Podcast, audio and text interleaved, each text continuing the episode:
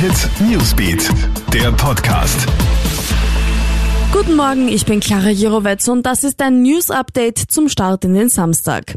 Gelb in allen neuen Bundesländern. Laut Corona-Ampel gibt es jetzt kein Bundesland mehr, das komplett grün ist. Neu dazugekommen ist etwa Kärnten. Schuld daran ist ein Cluster in Villach. Gestern hat es im gesamten Bundesland Kärnten aber nur acht neue Corona-Infektionen gegeben. Dass ab Montag trotzdem überall verschärfte Regeln gelten, auch in den grünen Gebieten, stößt bei vielen auf Unverständnis.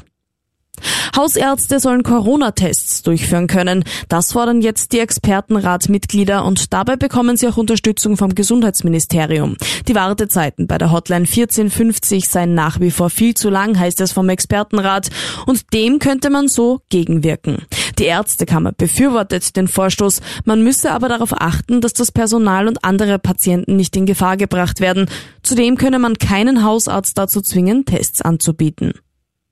Die Wiener Ballsaison ist geplatzt. Der Großteil der Bälle wird wegen der Pandemie ausfallen, darunter etwa der Juristenball und der Ärzteball. Weiterhin unklar ist, ob der Wiener Opernball stattfinden wird. Dass die Ballsaison so stark unter Corona leidet, ist nicht nur schade, sondern auch schlecht für die Wirtschaft. Im vergangenen Jahr sind durch die Ballgäste 151 Millionen Euro Umsatz gemacht worden. Alle Updates checkst du dir stündlich im Kronehit Newsbeat sowie online auf kronehit.at.